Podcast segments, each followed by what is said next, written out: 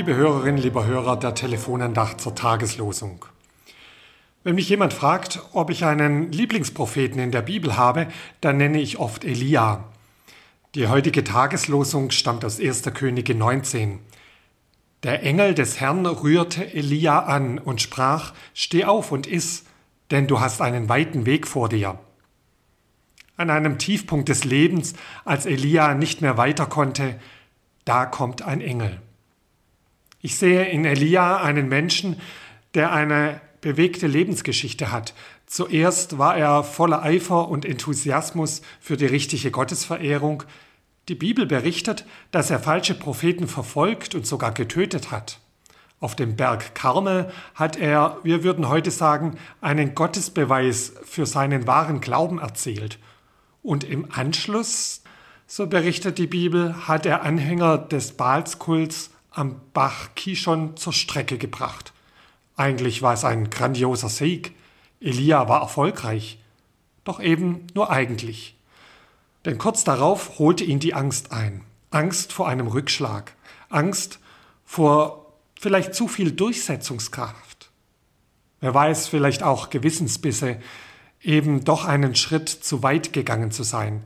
Jedenfalls war sein Eifer weg und sein Elan auch.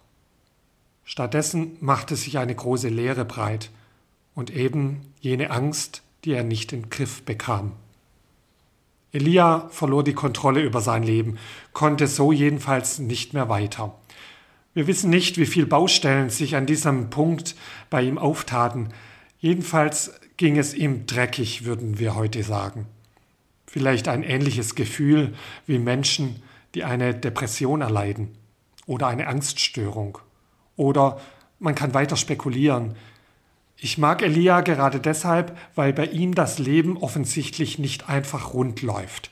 Er es sich nicht leicht macht, ja es nicht leicht hat. Der Bote Gottes leidet wie jeder andere Mensch, leidet vielleicht sogar an einer psychischen Erkrankung. Und das ist für die Bibel kein Tabu. Typisch für Menschen mit einer psychischen Erkrankung ist, dass sie sich zurückziehen, sich selbst aussondern, allerdings oft auch von anderen Menschen ausgesondert werden, ausgestoßen werden.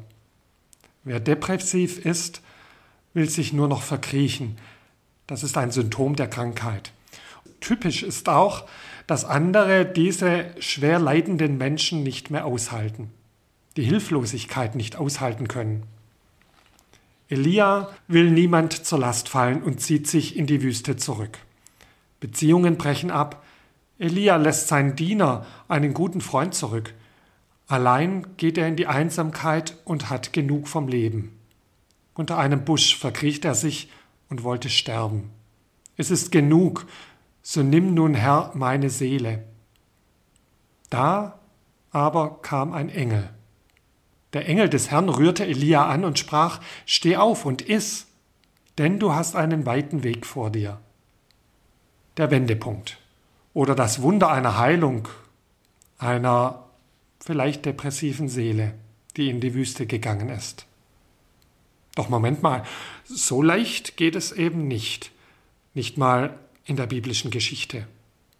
Der Engel des Herrn musste ein zweites Mal kommen, mit geröstetem Brot und einem Krug frischem Quellwasser. Es dauert und bedarf mehrfach das Eingreifen des Himmels und der Erde, bis Elia tatsächlich wieder zu Kräften kommt. Auch das gefällt mir an der Lebensgeschichte. Es ändert sich nicht alles im Handumdrehen, selbst wenn ein Engel eingreift. Der Engel des Herrn kommt wieder und nochmal, bis der Mensch zu Kräften kommt und seinen Weg weitergehen kann. Wer Menschen mit einer psychischen Erkrankung begleitet, der weiß, dass es selten einfach ein Schalter ist, den man umlegen kann. Es braucht Zeit, ärztliche und therapeutische Hilfe, was auch ein Wink des Himmels sein kann.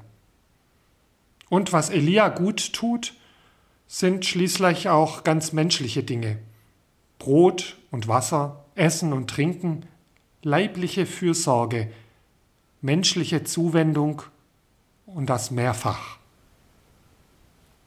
Der Engel des Herrn rührte Elia an und sprach, Steh auf und iss, denn du hast einen weiten Weg vor dir. Joachim Schmid, Klinikseelsorge Tübingen.